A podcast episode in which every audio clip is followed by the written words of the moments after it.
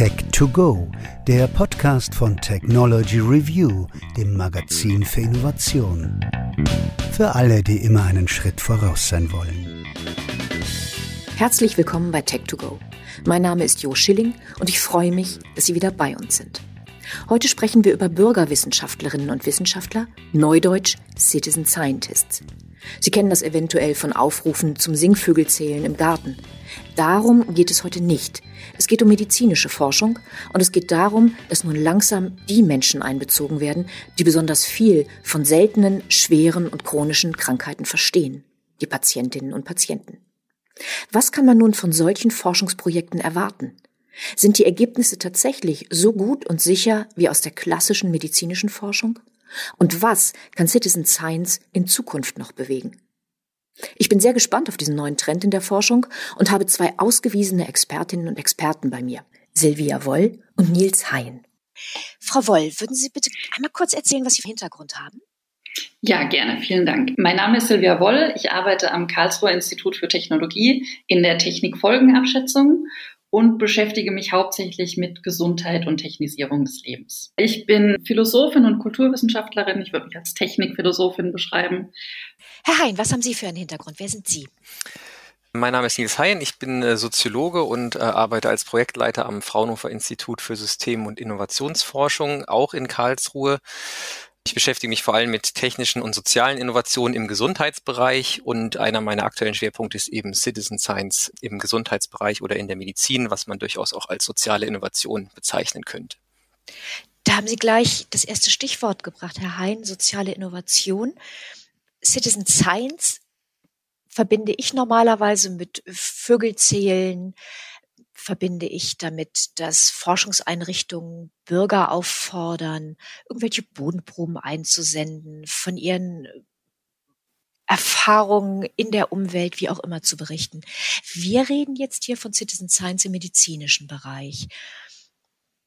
Inwiefern ist das eine Innovation? Weshalb sollte man das überhaupt tun? Es ist eine Innovation, weil also Innovation ist ja was was was Neues und was dann auch äh, positiv bewertet wird ähm, von vielen Akteuren und das Bürger oder Patientinnen oder Bürgerinnen und Bürger, Patientinnen und Patienten in medizinische Forschung oder in gesundheitsbezogene Forschung einzubeziehen, hat eine ganze Reihe von Potenzialen. Deswegen sollte man sozusagen da mehr tun, weil bisher ist das doch eher unüblich. Patienten sind ja in der medizinischen Forschung oft äh, auch schon einbezogen, aber eigentlich ja eher als Datendifferent. Also an ihnen wird äh, etwas getestet oder sie werden befragt, aber sie werden sozusagen selten als äh, Forschungsakteur in die Prozesse eingebunden gebunden. Und wenn man das aber tut, hat das unter anderem das Potenzial, dass man ihre Expertise nutzen kann, die sie in vielen Fällen äh, dadurch, dass sie zum Beispiel von einer Krankheit betroffen sind, mitbringen. Einerseits und andererseits, dass dann die Ergebnisse, die man mit so aufgesetzten Forschungsprojekten erzielen kann, auch ähm, näher an der Lebensrealität der Betroffenen von einer bestimmten Krankheit sind und deswegen auch ähm, das Potenzial haben, nützlicher, relevanter zu sein, um am Ende auch die Situation der Betroffenen zu verbessern. Ja, Frau Woll, Sie sagten, Sie bezeichnen sich als Technikphilosophin. Sie arbeiten am Institut für Technikfolgenabschätzung. Was hat das mit Citizen Science zu tun? Was Herr Hein da eben umschrieben hat, ist ja ganz praktische Forschung im Gesundheitsbereich. Genau. Ich würde für die Antwort auf diese Frage ein bisschen ausholen. Wir haben an unserem Institut eine sehr, sehr lange und starke Tradition in der Einbindung von Bürgerinnen und Bürgern in die Forschung. Wir sprechen da von partizipativer Forschung.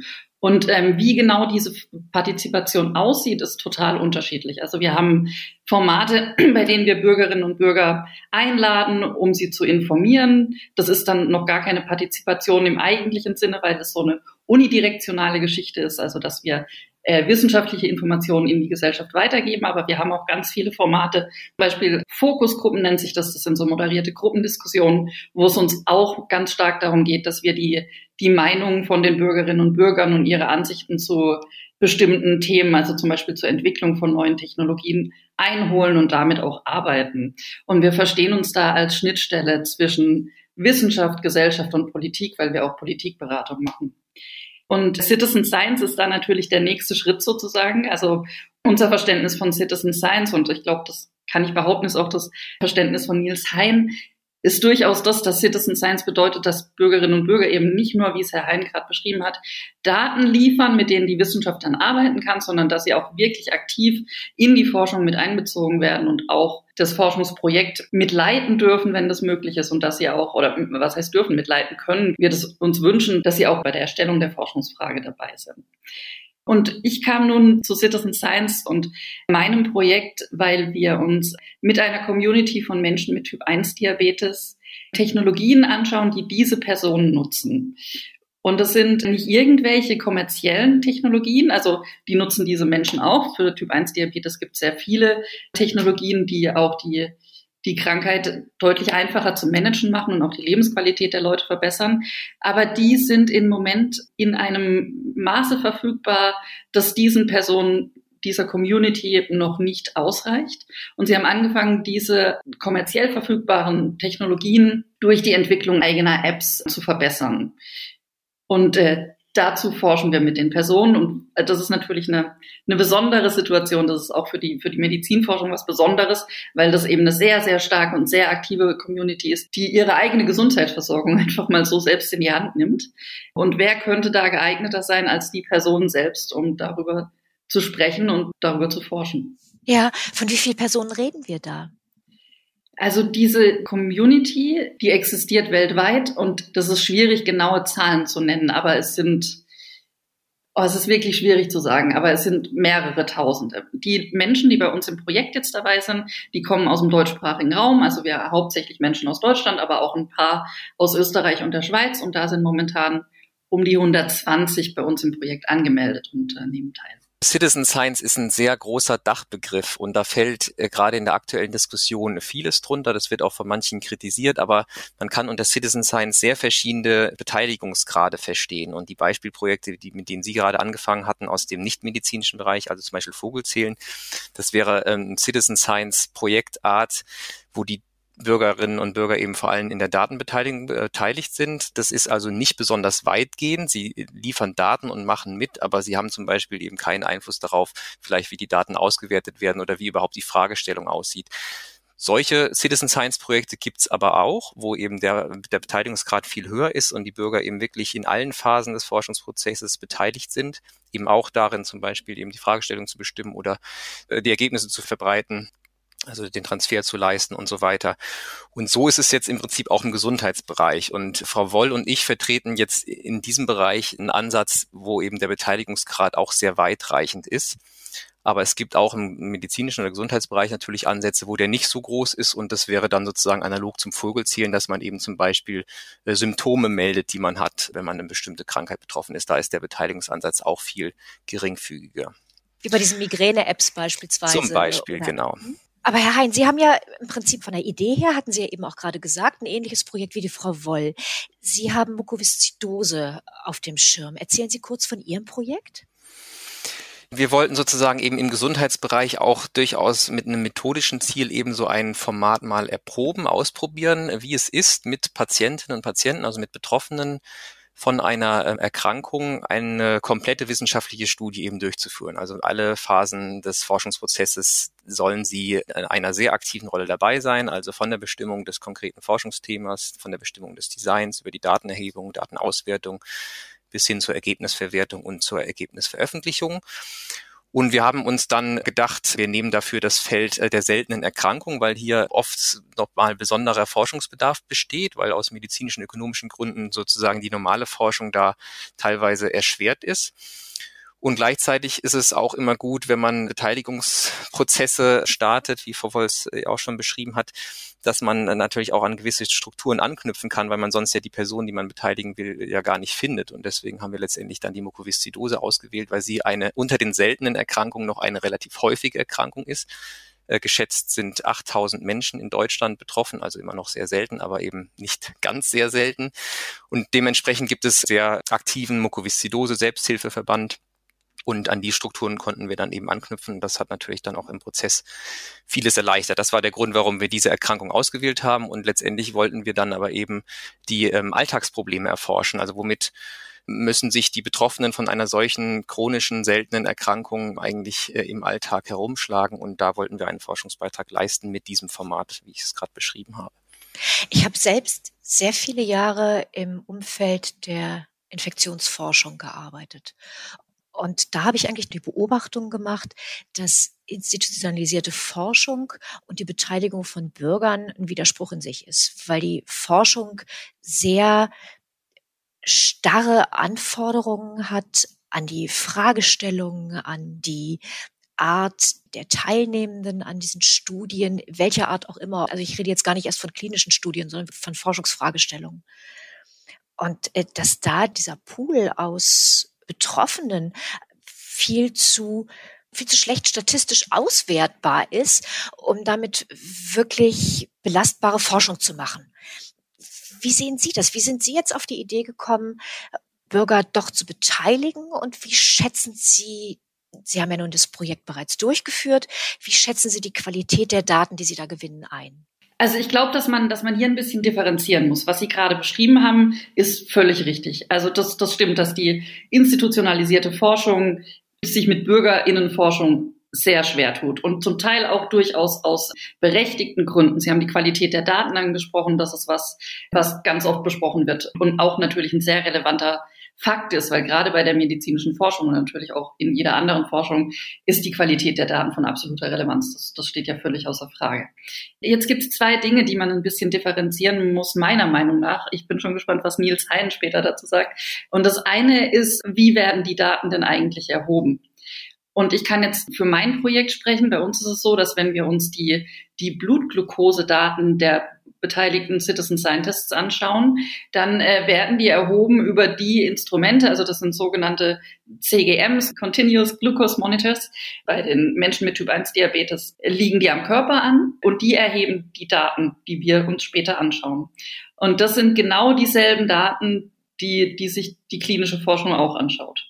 Da besteht überhaupt gar kein Unterschied, weil das sind eben diese Medizingeräte, die sind auch, also das sind auch nicht die Open Source Geräte, sondern das sind die ganz normalen kommerziellen Medizingeräte und die Daten, die die erzeugen, die schauen wir uns später an im Projekt. Da sind dann natürlich auch Diabetologen beteiligt. Ähm, aus Tübingen haben wir da Kollegen dabei. Und das ist genau das Gleiche, was sich um die klinische Forschung auch anschauen würde. Also da wäre in dem Fall jetzt gar kein Unterschied. Hier ist die Datenreinheit, die Datenqualität gar nicht das Problem. Der zweite Punkt, den ich in dem Kontext ansprechen wollte, ist, dass man sich ja auch fragen muss, um was genau geht's uns in dem Projekt? Und wenn wir jetzt, also eine harte klinische Studie könnten wir nicht durchführen auf die Art und Weise, wie wir das tun mit unseren Citizen Scientists, mit unseren BürgerwissenschaftlerInnen. Das das funktioniert tatsächlich nicht, das ist richtig. Wir könnten auch nicht anfangen, dass die Leute sich gegenseitig Blut abnehmen und das analysieren oder sowas. Das steht ja ganz außer Frage.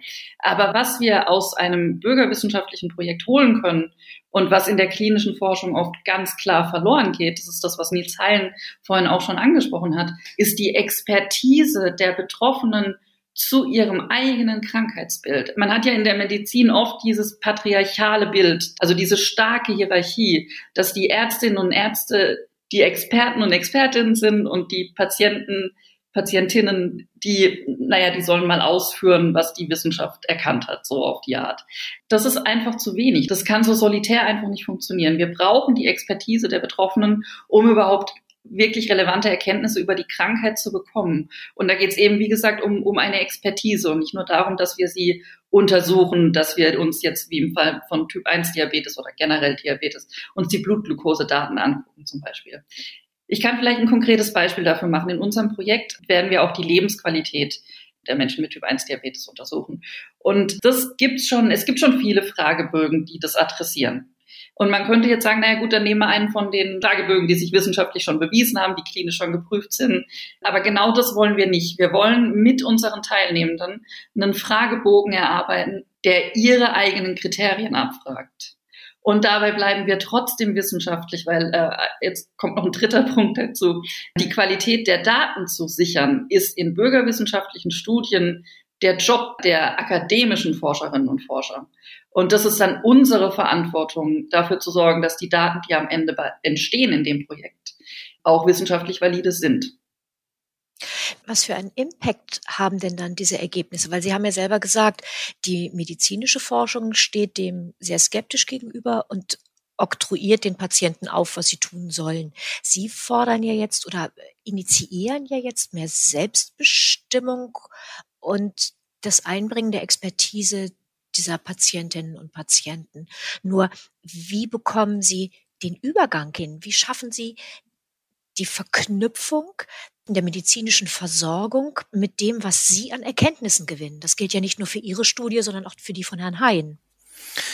Ja, ähm, da kann ich vielleicht anknüpfen. Also ich ähm, äh, auch gerade an das, was Frau Woll am Ende gesagt hat, weil mir das auch ein wichtiger Punkt wäre, eben dieser Einbezug der, der Patientenexpertise. Das ist bei uns letztendlich auch so gelaufen. Wir waren ein Forscherteam aus Patientenforscherinnen und Forschern, wie wir das nennen, und Berufsforscherinnen und Forschern von insgesamt 20 Personen. Zwölf waren davon eben Betroffene, entweder selbst von der Krankheit betroffen oder auch Eltern mit Kindern, die von der Erkrankung betroffen sind und haben eben in diesem Team den kompletten Prozess durchgeführt und der Mehrwert ist eben, dass wir, das macht man ja sonst in der Forschung auch, wenn man eine bestimmte Fragestellung hat, dann will man die Expertisen, die dafür relevant sind, an Bord haben.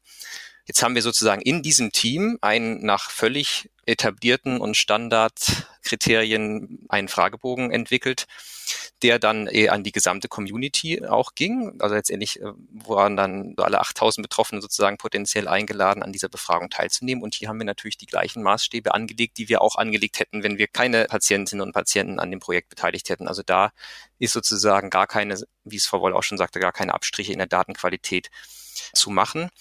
Äh, einer unserer Partner ist das Universitätsklinikum Frankfurt, die auch sozusagen in der Versorgung dieser Mukoviszidose-Patienten Patienten aktiv sind. Und die können diese Ergebnisse ähm, sehr gut nutzen, weil sie ganz viele Hinweise bekommen haben, an welchen Stellen zum Beispiel die Adherenz, also die, dass die, inwieweit halten sich die Patienten an den Therapieplan, den sie eigentlich mit dem Arzt besprochen haben. Das war zum Beispiel durchaus ein Thema. Und ein Ergebnis war, dass sie eben an vielen Detailpunkten im Alltag da Schwierigkeiten haben, sich daran zu halten. Und die können jetzt, äh, die Versorger und Behandlerinnen und Behandler können jetzt überlegen, ja, wie können wir daran weiterarbeiten, dass wir also in den, in den ambulanten Versorgungsgesprächen zum Beispiel vielleicht da schon proaktiv auf diese Problematiken hinweisen, dann mit den Patienten überlegen, wie könnte man das denn konkret in dem Fall des Patienten angehen, dass einerseits die medizinischen Ratschläge doch auch ähm, befolgt werden, aber andererseits eben auch die Lebensqualität, die den Betroffenen ja auch mindestens genauso wichtig ist, eben auch auf der anderen Seite nicht, nicht flöten geht. Also diese Balance zwischen Lebensqualität einerseits und dem Befolgen der, der medizinischen Empfehlungen, die natürlich ganz wichtig sind äh, für, die, für, den Gesund, für die Gesundheit der Betroffenen.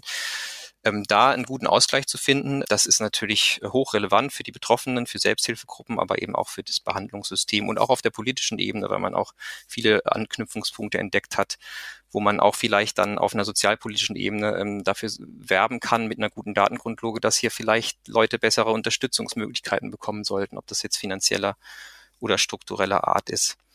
Klinischen Studien, die erforschen ja nicht, äh, wie es irgendwie im Alltag der Menschen aussieht, also außer dass sie vielleicht eben Symptome äh, dann ähm, erfassen. Aber wenn man jetzt eben eine Studie aufsetzt, wo eben nicht Patienten, sondern Menschen im Alltag eben zum Beispiel beim Migräneatlas melden, äh, zu welcher Uhrzeit, unter welchen Rahmenbedingungen sie äh, wie schwer eine Migräneattacke hatten, dann ist das ja was, was man mit herkömmlichen Mitteln gar nicht erfassen konnte. Und dann stellt sich auch nicht so die Frage, ist die Datenqualität genauso gut wie sonst, sondern dann muss man eben für diesen neuen Bereich auch teilweise neue Kriterien von Datenqualität entwickeln, um belastbare Aussagen zu generieren. Aber es kann kein Argument sein, solche Forschung nicht zu machen, weil, weil man sozusagen äh, andere Rahmenbedingungen hat wie, wie in der institutionalisierten Forschung. Was ich dazu noch sagen wollte, was glaube ich ganz wichtig ist, Ihre, Ihre initiale Frage, Frau Schilling, war ja gerade, wie schaffen wir diesen Gap sozusagen? Also wie schaffen wir die, die Anerkennung in der institutionalisierten medizinischen Wissenschaft mit der langen Tradition, die mit der Bürgerwissenschaft jetzt erstmal gar nicht so viel anfangen können? Und tatsächlich ist das ein ganz relevanter Punkt. Also die Anerkennung, an der fehlt's noch. Das ist also das braucht man nicht wegzudiskutieren. Und wir haben gute Gründe, viele haben, äh, hat Nils Hein gerade genannt, einige habe ich vorher noch genannt, warum wir Bürgerinnenforschung betreiben und warum es sehr, sehr relevant ist und warum es auch für die klassische medizinische und auch für die klinische Forschung ein absoluter Mehrwert ist, aber trotzdem, es fehlt noch an Anerkennung. Das ist was, und ich glaube, ich kann hier sowohl für Nils Hein und sein Team als auch für mein Team und mich sprechen. Daran arbeiten wir. Und das ist ein ganz relevanter Bestandteil unserer Projekte oder besser gesagt der Kommunikation über unsere Projekte während der Projekte und im Nachhinein, dass wir daran arbeiten, dass da eben eine Anerkennung stattfindet und dass Bürgerinnenforschung im medizinischen Bereich eben nicht nur bedeutet, wir lassen die Leute mal Daten sammeln. Das wollte ich nochmal betonen. Das ist ein ganz relevanter Aspekt unserer Forschung ist, das voranzutreiben. Vorantreiben, vorreiten. Sie, Sie gehen ja vorweg damit. Es gibt ja noch nicht so sehr viele Forschungsideen und Forschungsinitiativen dieser Art. Wie sind Sie denn auf die Idee gekommen, diesen Schritt zu gehen? Weil er ist ja erst einmal, wenn man aus der Wissenschaft kommt und in dieser wissenschaftlichen Denke zu Hause ist, absurd. Das wäre vielleicht jetzt vielleicht zu stark das Wort. Also vielleicht kann man da noch sagen, dass aus einem internationalen Blickwinkel da auch Deutschland äh, besonders weit hinterherhinkt. Also Großbritannien zum Beispiel, das haben die nicht Citizen Science genannt, aber da ist unter dem Stichwort Public and Patient Engagement schon eine sehr viel längere Tradition äh, Betroffene eigentlich auch in der medizinischen Forschung eine größere Rolle beizumessen. Also auch nicht immer so weit gehen, wie, wie Frau Wollen ich das jetzt hier machen. Also man kann auch sozusagen, es wäre ein eigenes Feld, über das man sprechen kann. Aber in Deutschland ist es tatsächlich relativ wenig, wobei es auch hier Traditionen gibt. Das nennt sich zum Beispiel partizipative Gesundheitsforschung ähm, im Gesundheitsbereich äh, solche Beteiligungsprozesse zu starten. Das ist eben auch manchmal eine, eine Frage von, von, wie nennen sich äh, gewisse Forschungscommunities, was ist die Tradition. Da könnte man jetzt auch wieder sagen, warum sich das teilweise vielleicht von Citizen Science auch unterscheidet. Das ist eben auch nicht in der medizinischen Forschung so sehr angesiedelt, sondern eher so ein bisschen in der Public Health Forschung. Und um jetzt auf Ihre, vor dem Hintergrund auf Ihre Frage zu kommen, es gibt eben einen gewissen forschungspolitischen Hype oder auch Aufwind jetzt schon seit vielen Jahren rund um Citizen Science. Also das wird im, im, im größeren Kontext auch, dass man ja versucht auch, dass die Wissenschaft ohnehin mehr ins Gespräch kommt mit, mit gesellschaftlichen Akteuren, also raus aus ihrem Elfenbeinturm kommt, auch mehr Erkenntnisse produziert, die gesellschaftliche Bedarfe adressieren. Also das ist sozusagen der, der ganz große Hintergrund. Erhofft man sich auch forschungspolitisch eben durch Citizen Science äh, einen weiteren ich sage jetzt mal, Kanal des Austausches zwischen Gesellschaft und Wissenschaft. Da ähm, hat man dann eben, wenn man sich das anschaut, gesehen, dass eben in manchen Bereichen das schon viel weiter ist und eben im Gesundheitsmedizinbereich da noch relativ äh, wenig passiert. Und das war sicherlich ein sehr wichtiger Aspekt äh, für zumindest unser Team zu sagen, okay, da versuchen wir jetzt mal äh, erste Schritte zu gehen, um das auch in diesem Feld äh, voranzutreiben. Ja, und Frau Woll, Sie kommen ja ohnehin aus der Diskursecke. War also bei Ihnen die Idee eigentlich eher über den Diskursansatz oder kam Ihr Ansatz tatsächlich von der Diabetesforschung?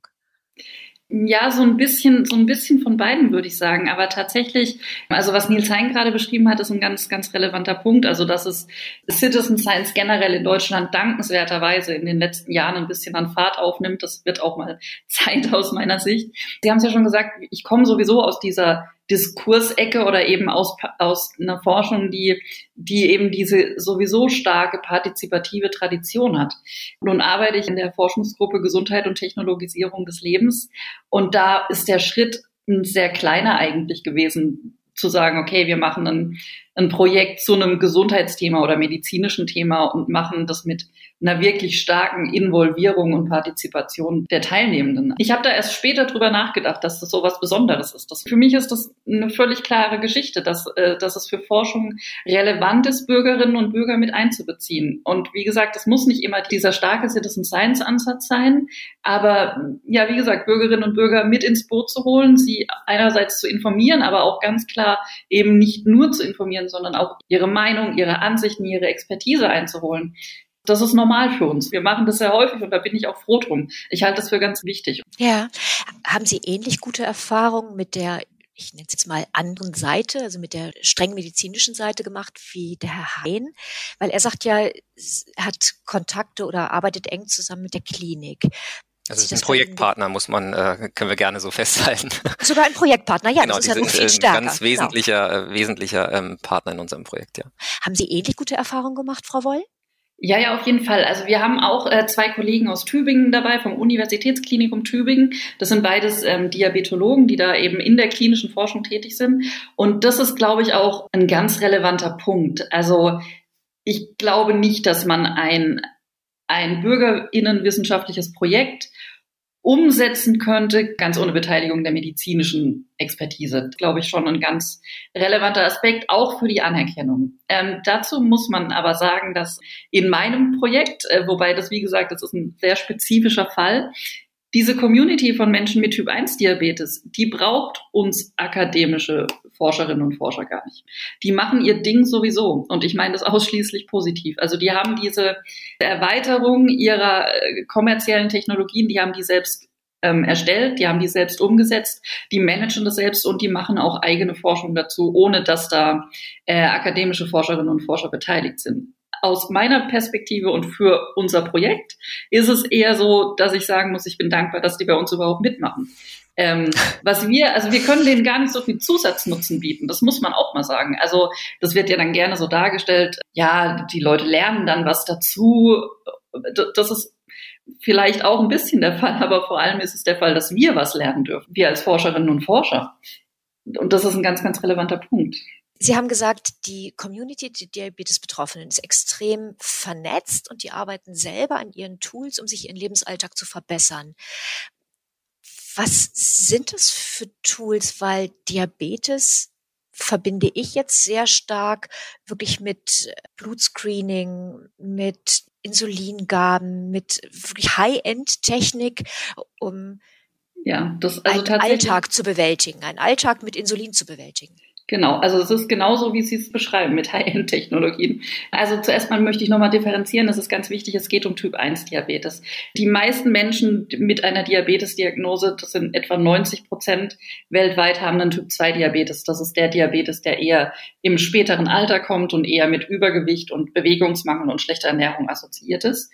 Und der Typ-1-Diabetes betrifft wesentlich weniger Personen, kommt eher im jungen Alter und ist eine Autoimmunerkrankung, hat also überhaupt nichts mit dem äh, eigenen Lebensstil zu tun, also über, überhaupt gar nichts. Und der Typ 1 Diabetes, also da produziert der Körper überhaupt kein Insulin mehr. Und es ist ähm, sehr, also man muss es immer von außen applizieren und man muss es, und die Menge, die man appliziert, ist abhängig von sehr, sehr vielen Faktoren. Also was, was esse ich, was habe ich gegessen vor einer Weile, ähm, wie viel bewege ich mich, habe ich gerade Stress. Bei Frauen spielt der Zyklus eine Rolle, also die hormonelle Geschichte. Und es ist äh, gerade bei Kindern, wenn die in die Pubertät kommen, bei Kindern weiß man nie, was haben sie gegessen, wie viel haben sie sich bewegt. Also das ist wirklich sehr, sehr schwierig. Und das ist ein 24-Stunden-Job, der für die Betroffenen auch sehr, sehr belastend sein kann. Und äh, viele der, ähm, der Menschen mit Typ 1 Diabetes, also zumindest in Ländern mit einer guten Gesundheitsversorgung wie Deutschland, nutzen eben diese CGMs, die ich vorhin schon angesprochen habe, also diese kontinuierlichen Glukosemonitoren, die man sich eben selbst anlegen kann und die den Blutglukosewert alle fünf Minuten ermitteln. Und sie nutzen Insulinpumpen, ähm, die über den gesamten Tag die Insulinmenge, die man vorher aber selbst einstellen muss, also man muss die Insulinpumpe selbst programmieren, abgibt. So, und jetzt war es bis vor kurzem, also bis vor einem Jahr tatsächlich so, dass es in Deutschland nur Technologien gab, die nicht miteinander kommuniziert haben. Also man hat zum Beispiel einen, einen Glukosesensor, der einem sagt, oh Achtung, in einer Viertelstunde kommst du in eine gefährliche Unterzuckerung. Die kann akut sehr gefährlich sein und ist auch sehr unangenehm. Und die Pumpe weiß davon aber nichts und gibt einfach schön weiter ihr Insulin ab, anstatt das zu stoppen. Und die Community hat selbst eine App entwickelt. Also es ist nicht immer eine App, es ist manchmal auch browserbasiert, aber vereinfachen wir es. In Deutschland wird hauptsächlich diese App über ein Android-Handy-System genutzt, die diese beiden medizinischen kommerziellen Technologien, also den Glukosesensor und die Insulinpumpe miteinander kommunizieren lässt. Und somit automatisieren die selbst ihre Insulinzufuhr. Das ist rechtlich tatsächlich legal, solange das nicht als fertige App zur Verfügung gestellt wird. Also man kann sich das nirgends runterladen. Man kann sich den Source Code runterladen und dann müssen die Leute selbst diese App eigenständig kompilieren. Und das ist natürlich was, das kann nicht jeder. Aber die Community ist mittlerweile so gut und hat so gute Beschreibungen online, dass es wirklich möglich ist, dass man das als Nicht-ITler, ITlerin selbst machen kann. Und das ist natürlich Wahnsinn. Also das ist der Hammer, was die geschaffen haben. Das kommt, das kommt aus den USA ursprünglich äh, und wurde initiiert vorwiegend von einer Frau mit Typ 1 Diabetes, Diana Lewis. Das hat natürlich auch zu sehr viel Widerspruch in der klassischen Forschung gesorgt, weil das kann ja nicht sein, dass die Leute das einfach selber machen. Und das kann ja nicht sicher sein. Das ist ja nicht klinisch getestet. Das ist ja gar nicht geprüft. Ja, genau. Und die, das ist nicht durch die ganzen Etagen gegangen. Das ist durch keine einzige Etage gegangen. Ganz genau. Exakt. Es ist aber durch die ganzen Etagen gegangen in den Händen der Nutzenden. Und es haben mittlerweile also es gibt mehrere Millionen Stunden, also die, diese Technologie wird der Loop genannt, weil es ein Closed Loop System ist und das wird immer mit der Loop abgekürzt. Und diese, diese Loop-Technologie ist mittlerweile Millionen von Stunden lang genutzt worden von Menschen mit Typ 1 Diabetes. Und die sammeln ihre Daten zusammen. Ich habe ja vorhin schon erwähnt, die Daten, die derzeit ausge, wertet werden, sowohl in der medizinischen Forschung als eben auch von dieser Community oder auch von jeder Person mit Typ 1 Diabetes, die das eben selber mal daheim nachguckt, sind die Daten, die über diese kontinuierlichen Glukosemonitoren ausgegeben werden. Das heißt, man kann jederzeit beobachten, was hat mein Zucker, mein Blutzucker in den letzten Stunden gemacht, in den letzten Tagen gemacht. Und die Ergebnisse, die diese Community damit erzielt, sind sehr, sehr gut im Vergleich dazu, wie man ohne diese App lebt. Tricky ist natürlich, dass man wissen muss, wie man sie anwendet. Man muss sehr genau wissen, wie man die Einstellungen vornimmt. Aber Menschen, die das wollen, die machen das auch und die können das. Und es ist tatsächlich bislang weltweit nur ein einziger Fall bekannt, in dem es mal äh, eine Hospitalisierung mit einem solchen System gab. Ich sage mit, nicht durch. Äh, durch was das tatsächlich verursacht ist, ist immer ein bisschen schwierig zu sagen. Aber es gibt nur einen einzigen Fall, in dem eine Hospitalisierung bekannt ist und es gibt Millionen Fälle, in denen Hospitalisierungen ohne diese Systeme bekannt sind. Ja, der Leidensdruck ist ja auch ganz enorm groß. Ich genau, es ist ein starker Leidensdruck und es, also der Leidensdruck ist, glaube ich, noch mal stärker, wenn es gar nicht um einen selbst geht, sondern um das eigene Kind. Also Eltern mit einem Kind von, mit Typ 1 Diabetes schlafen auch gerne mal einfach jahrelang nicht wirklich, weil, weil sie regelmäßig die Blutglukosewerte checken und korrigieren müssen. Und das vereinfacht diese App massiv und sie macht das sehr, sehr gut. Mittlerweile gibt es sowas auch in kommerzieller Form, das ist jetzt dankenswerterweise langsam am, am Kommen. Man kann tatsächlich davon ausgehen, dass es durch den Druck, den die Community ausgeübt hat, jetzt langsam auch auf kommerzieller Ebene kommt, weil die eben eine krasse Vorreiterrolle eingenommen haben, also wirklich eine massive Vorreiterrolle ja, und ich hoffe, ich hoffe, dass es auch so bleibt und die, und die äh, kommerziellen Technologien nachziehen. Im Moment ist es aber tatsächlich so, dass viele Menschen gar nicht auf die kommerziellen Technologien umsteigen wollen. Erstens sind sie schwerer zu bekommen. Also die sind ja dann sehr teuer, die Systeme. Und dieses äh, Do-it-yourself oder Open-Source-System kostet nichts. Dafür braucht man nur die passende Hardware. Und sie sind, sie sind individueller und flexibler einstellbar. Weil diese Systeme den Menschen mehr Kompetenz zutrauen als die kommerziellen Systeme. Ja, und Sie sind durch eine sehr erfahrene, intrinsisch motivierte, große Community praxiserprobt. Exakt. Ja, das, das ist ein sehr, sehr schöner Begriff, den Sie da verwenden. Praxiserprobt. Ja, ganz genau, das ist es. Und Sie machen halt Ihre eigene Forschung. Also sowohl indem Sie es anwenden und die Daten eben sammeln und äh, auch zur Verfügung stellen. Die sind auch vertreten auf wissenschaftlichen ähm, Veranstaltungen zum Beispiel. Die, die sind dabei bei Poster-Sessions. Und ohne, dass da irgendwelche Wissenschaftlerinnen und Wissenschaftler irgendwie dabei wären die machen das einfach selber und ich finde das fantastisch. ja, ja. Obwohl wahrscheinlich, wenn man genauer hinschaut, schon eine Menge wissenschaftliche Expertise dahinter steht. Ja, auf jeden Fall. Ja. Genau, allerdings äh, auf einer anderen Ebene. Also wissenschaftliche Denke heißt ja nicht, dass man ausgerechnet im Bereich Informatik, Diabetes, wie auch immer seine wissenschaftliche äh, Ausbildung haben muss, aber wissenschaftlich denken, wissenschaftlich handeln und entwickeln. Genau, die Grenzziehung entsteht ja erst dadurch, dass man eben sagt, äh, dass man, dass es in der Gesellschaft eine Perspektive gibt, die erstmal in Frage stellt, ob etwas wissenschaftlich sein kann, wenn es nicht durch institutionelle Forschungsakteure eben betrieben worden ist. Erst dadurch entsteht ja sozusagen das Frage, wenn man, wenn man rein mit wissenschaftlichen Kriterien rangehen würde, die unabhängig von den institutionellen Akteuren sind, dann würde man, das weiß ich jetzt in dem Fall nicht von Silvia Woll, aber dann hat man da eine andere Perspektive drauf. Dann zählt eben eher, ja, ist es sozusagen nach wissenschaftlichen Kriterien geprüftes Wissen, insofern gesichertes Wissen, was da produziert wird oder nicht. Und dann ist es erstmal unerheblich, äh, welchen Hintergrund die Akteure haben, welche Expertisen die mitbringen, ob die irgendwie, also aus der Wissenschaftssoziologie natürlich interessant, ob die jetzt eben ein Zertifikat mitbringen von einer Institution wie einer Universität oder eben nicht. Man kann natürlich, der Regelfall ist, dass die Expertisen sich auf so eine Art und Weise äh, leichter aufbauen lassen. Aber es gibt natürlich auch immer Fälle, das sind in der Regel zwar eher Nischen, aber es gibt natürlich auch in anderen Bereichen viele Fälle, wo eben Expertisen auch aufgebaut werden, ohne dass man dadurch durch eine Bildungsinstitution gegangen sein muss. Und diese Expertisen zu nutzen, das hatten wir ja eingangs gesagt, hat äh, Vorteile. Sie haben ja sozusagen den Weg, den die Community um Frau Woll vorgegangen ist, von alleine intrinsisch motiviert, den haben Sie, wenn ich das richtig verstanden habe, nachgestellt. Also Sie haben in Ihrer Forschergruppe, ich, ich weiß den Begriff nicht mehr, der war sehr schön. Patient Science, meinen Sie? Patient Science, genau.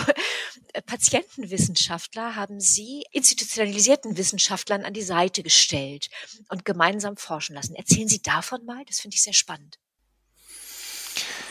Auf der abstrakten Ebene gibt es da ja viele Gemeinsamkeiten zum Projekt von Silvia Woll, die wir am Anfang vor allem stark gemacht haben. Jetzt in der konkreten Projektdurchführung und in der Voraussetzung sind es dann schon auch erhebliche Unterschiede. Ne? Also es gibt in der Mukoviszidose auch gut vernetzte, durch den Mukoviszidose-Verband auch in Deutschland gut ähm, etablierte Selbsthilfe-Community, die aber jetzt überhaupt nicht in dem Maße, wie Silvia Woll das jetzt für die Diabetes 1 Community beschrieben hat, irgendwie selbst irgendwas entwickelt hat. Und da gibt es natürlich auch Leitfäden, wie kann man meinetwegen Hygiene ist, zum Beispiel häusliche Hygiene ist ein wichtiges Thema. Da gibt es dann vom, vom Covid-Verband erarbeitete Leitfäden, wie man denn seine Wohnung so einrichtet, dass man da eben möglichst die Risiken minimiert, sich irgendwie ähm, Keim einzufangen und solche Sachen. Bei uns ist eigentlich eben die Idee, wenn man mehr über die Alltagsproblematiken ähm, erfahren will von Menschen. Diese Erkrankung ist fast schon absurd, wie Sie vorhin gesagt haben. Die Menschen, die die Expertise haben, äh, darüber eigentlich äh, was zu sagen ähm, oder einen Teil dieser Menschen eben äh, nicht äh, zu berücksichtigen. Also natürlich ist die medizinische Expertise eine sehr wichtige Expertise. Ich setze es mal gar nicht in Relation, sondern die medizinische Expertise ist natürlich extrem wichtig. Eine psychosoziale Perspektive ist ähm, extrem wichtig und es ist extrem wichtig, die betroffenen ähm, Expertise zu haben und ähm, die sozusagen alle im Team zu haben und dann mit ihnen zu überlegen, wenn wir jetzt mal systematisch. Das war dann unsere Entscheidung. Wir hatten das am Anfang nicht festgelegt, welche Frage wir genau verfolgen, weil das wollten wir auch schon mit den Patientinnen und Patienten erarbeiten. Wir haben dann uns eben in so einem entsprechenden Prozess dafür entschieden, jetzt gar nicht ein konkretes Problem ganz genau anzuschauen, sondern zu, sondern zu sagen, okay, jetzt schauen wir erstmal ganz systematisch, was sind denn eigentlich die ähm, Alltagsprobleme der Betroffenen. Da ist ganz viel natürlich schon bekannt. Aber man weiß eben nicht, ähm, ist das jetzt nur anekdotisch? Also man hat das oft gehört und hat man es jetzt nur oft gehört, weil weil die Leute, die das Problem haben, besonders laut geschrien haben und aber eigentlich sind es nur fünf Prozent oder ähm, betrifft es eigentlich tatsächlich 95 Prozent der Betroffenen und das sozusagen da Klarheit zu schaffen, haben wir dann entschieden, eben eine große Befragung zu machen der Community, ähm, die auch einen sehr hohen Rücklauf hatte. Also von diesen geschätzten 8000 Betroffenen haben über 10 Prozent, also über 900 Menschen haben einen sehr ausführlichen, sehr langen Fragebogen. Da hat man, haben viele zwei Stunden dran gesessen, den auszufüllen, eben beantwortet. Und ähm, nach allem, was wir auch aus der Community, jetzt aus der großen zurückgespielt bekommen an Rückmeldungen, gibt uns den Eindruck, dass jetzt wir äh, einen Datenschatz geschaffen haben, der jetzt eben eine empirische wissenschaftliche Evidenz vorlegt, wir müssen nicht mehr auf anekdotischer Basis ähm, uns für die Verbesserung von diversen Situationen und Prozessen einsetzen, sondern haben dafür eben eine wissenschaftliche Evidenz und das wird in den nächsten Jahren dann die Aufgabe sein, von den von vielen Akteuren in diesem Feld ähm, diese Ergebnisse dann zum Nutzen der Community einzusetzen. Haben Sie auch wissenschaftlich, so vom wissenschaftlichen Prozedere, vom, vom Studiensetting, von den Fragestellungen, haben Sie da was von Ihren Patient Science gelernt? Haben die eine andere Denke als ausgebildete Wissenschaftler, die üblicherweise solche Fragebögen entwickeln, solche, solche äh, ja, Studienhintergründe entwickeln? Ja, also Sie haben, das war natürlich in unserem Prozess sehr offensichtlich, dass Sie jetzt nicht, Sie sind eben alles keine Berufswissenschaftler ähm, gewesen und haben insofern erstmal nicht das Wissen, äh, um zu sagen, wie muss ich jetzt meinetwegen einen Fragebogen konzipieren, um am Ende äh, auch die Ergebnisse, die belastbaren Ergebnisse zu haben, die ich mir zur Beantwortung meiner Forschungsfrage wünsche. Das war die Expertise, die wir Berufswissenschaftler dann eingebracht haben.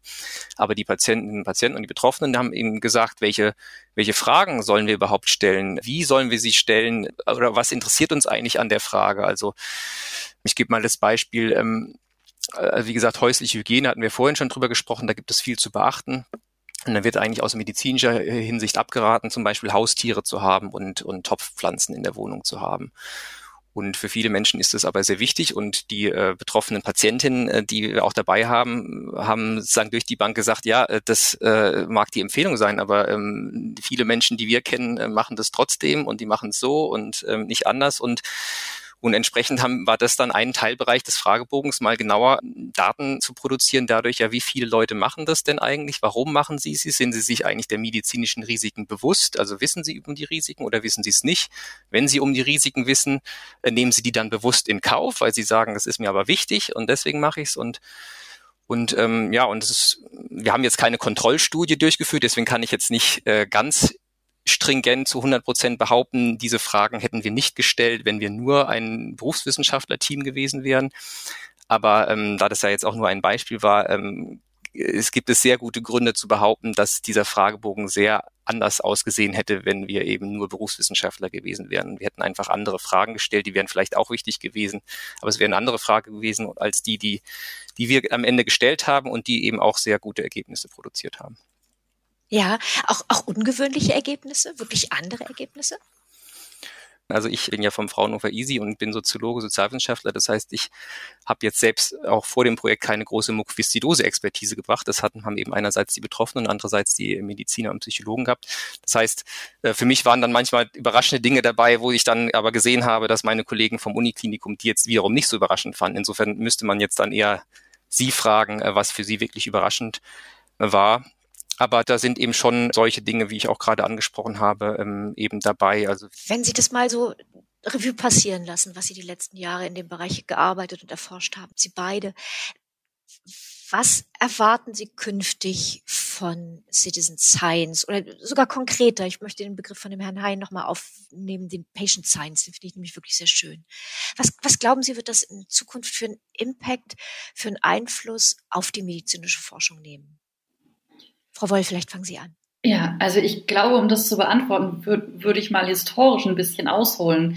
Ähm, in, der, in den letzten Jahren und auch in den letzten Jahrzehnten hat sich ja sehr, sehr viel getan in der medizinischen Forschung, was ähm, die Autonomie ähm, der Patientinnen und Patienten betrifft. Also die, die Medizin kommt ja tatsächlich aus so einer, aus so einer Ecke, wo irgendwann mal die, äh, die Patientinnen und Patienten überhaupt nichts zu sagen hatten. Das ist ja dankenswerterweise aber schon sehr, sehr lange her. Aber wenn man sich diesen Entwicklungsstrang mal so ansieht, dann ist viel passiert in den, in den letzten Jahren. Also gerade, es kursieren ja auch sehr, sehr viele Begriffe. Also Patient Involvement oder Patient Engagement sind beides zum Beispiel Ansätze, die, wenn sie auch vor allem international recht unterschiedlich verstanden werden, aber die doch beide darauf hinarbeiten, dass man eben Patientinnen und Patienten in deren eigene Behandlung mehr einbezieht und ihnen auch mehr Autonomie zuspricht und ja, und sie auch, auch stärker in medizinische Fragestellungen einbindet.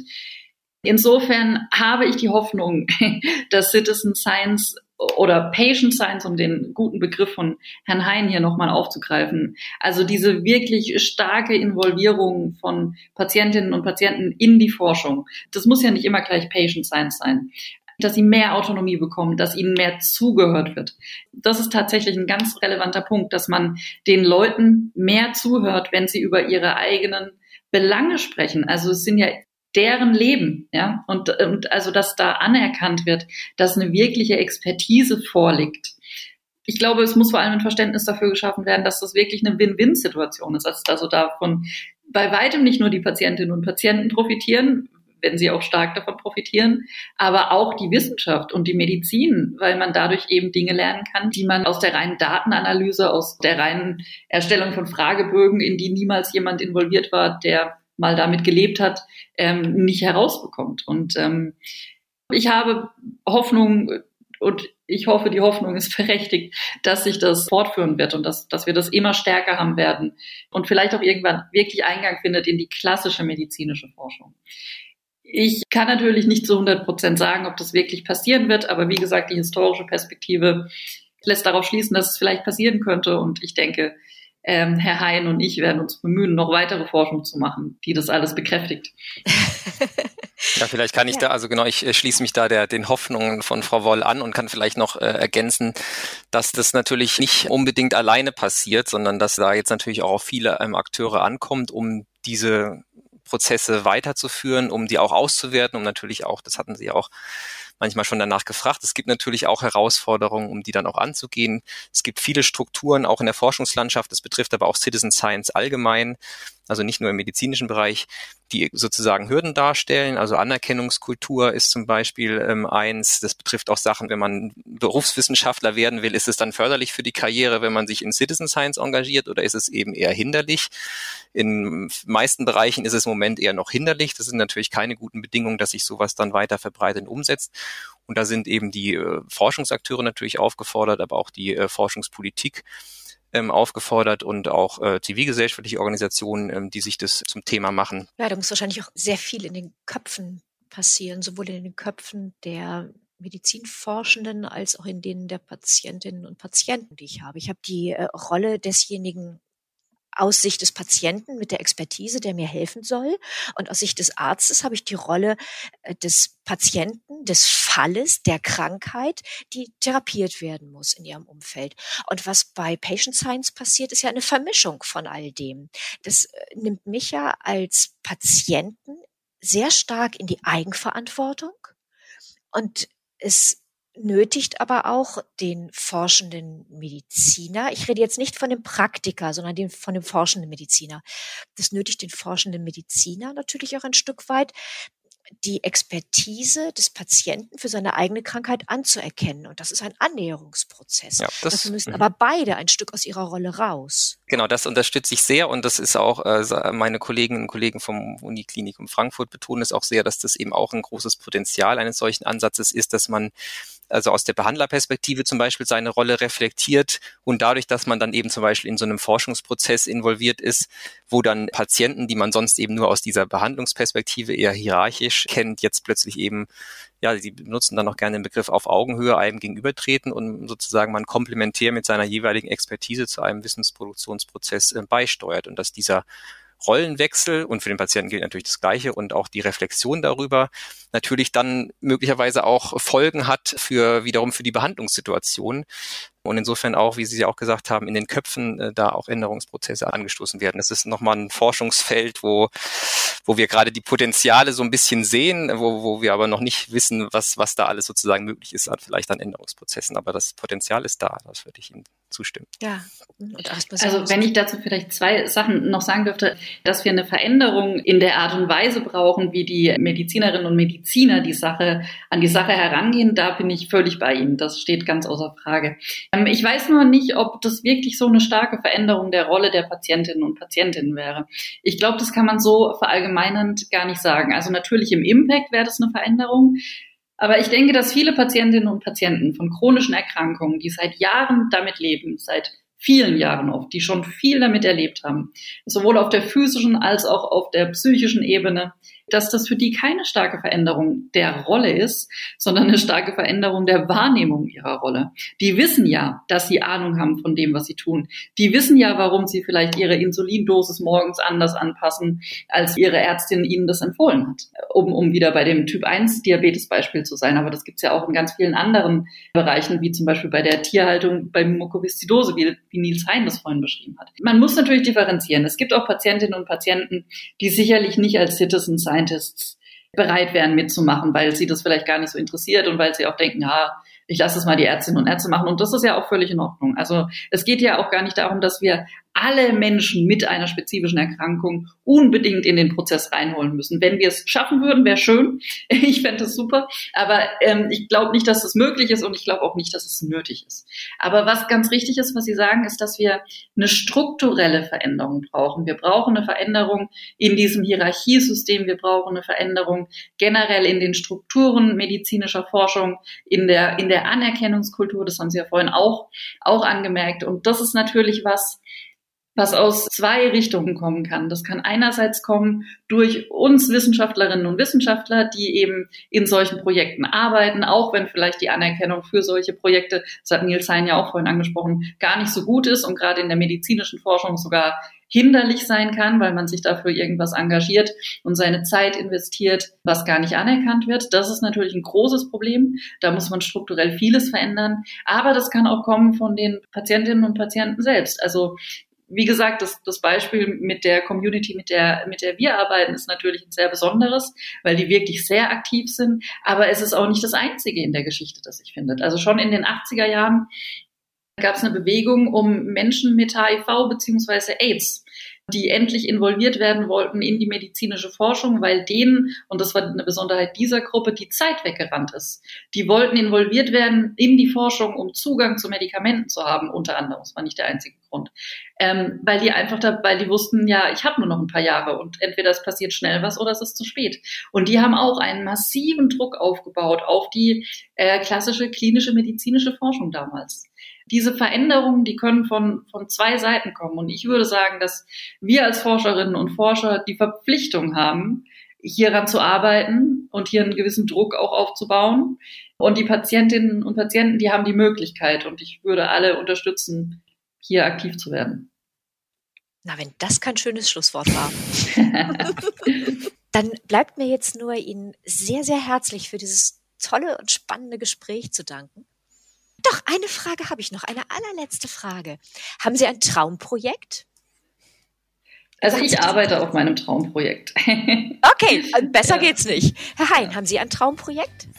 Unser Projekt ist ja gefördert worden, auch vom BMBF, also vom Bundesministerium für Bildung und Forschung, in, in der ersten Förderrunde für Citizen Science. Äh, ich glaube, in vielen, in den meisten oder vielleicht in allen anderen Förderkantmachungen wäre das gar nicht gefördert worden, unser Ansatz. Wir haben da schon vielen Ebenen Neuland betreten und insofern war das jetzt auch erstmal schon eine gewisse Traumerfüllung. Jetzt muss ich erstmal gucken, was denn der nächste Traum dann sein wird. Schön, dass Sie dabei waren. Wenn Sie noch mehr über das Thema erfahren möchten oder wenn wir Sie neugierig auf unsere Sicht auf die Welt von morgen gemacht haben, lesen Sie uns. In unserer aktuellen Ausgabe versuchen wir in unserer Titelgeschichte der Wahrheit auf den Grund zu gehen und haben festgestellt, dass wir weniger und gleichzeitig mehr wissen, als wir glauben. Wir erzählen von der Biologie der Einsamkeit, von Indoor-Farmen, die die Ernährung Singapurs sichern sollen. Wir schauen einem Science-Fiction-Autor über die Schulter, der sich von einer KI beim Schreiben helfen lässt.